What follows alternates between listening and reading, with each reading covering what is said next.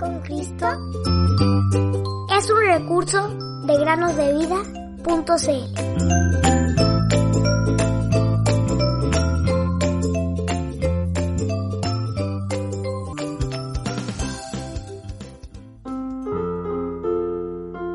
Jesús puede también salvar perpetuamente a los que por Él se acercan a Dios, viviendo siempre para interceder por ellos. Hebreos 7:25 Hola niños y niñas, sean bienvenidos a una nueva meditación en el podcast Cada día con Cristo. A veces escuchamos o leemos en las noticias acerca de Irán ¿Conocen dónde queda Irán? Irán es un país en el Medio Oriente, el cual antes se llamaba Persia. Este país era muy reconocido e importante a nivel mundial hace muchísimos años atrás, cientos de años atrás. En la Biblia leemos de un hombre llamado Nehemías que vivió en Persia. De hecho, hay un libro en la Biblia que nos cuenta la historia de Nehemías. Nehemías era un hombre como cualquier otro. Tenía un oficio, un trabajo muy particular. Él trabajaba para el mismísimo rey, el emperador Artajerjes de Persia.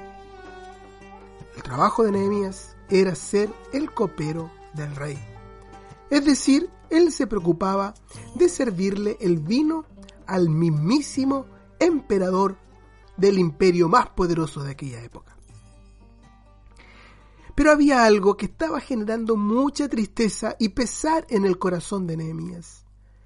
Era el hecho de que algunos de sus hermanos judíos habían vuelto a la ciudad santa, Jerusalén, y estaban tratando de reconstruirla. Nehemías había escuchado, habían recibido noticias de que sus hermanos estaban en muchas dificultades y que los paganos que vivían en la tierra los trataban con mucha maldad. Además, los muros de Jerusalén estaban derribados y las puertas estaban quemadas a fuego, luego de que la ciudad fuera destruida y conquistada por Babilonia, al mando del rey Nabucodonosor. Entre más pensaba en ello, Nehemías más se entristecía. De manera que ayunó y oró a Dios acerca de esto. Ayunar, queridos niños y niñas, significa que él no comió nada mientras estuvo en oración. Él no se preocupó de las necesidades de su cuerpo, pues había algo que le pesaba mucho más. Por lo tanto, oró y reconoció su propio pecado en el asunto.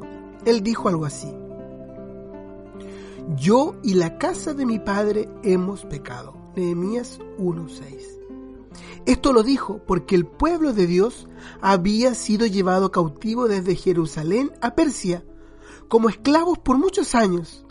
De hecho, esto sucedió antes de los persas y por mano de los babilonios. ¿Y por qué les sucedió esto? Les sucedió a causa de sus pecados y transgresiones.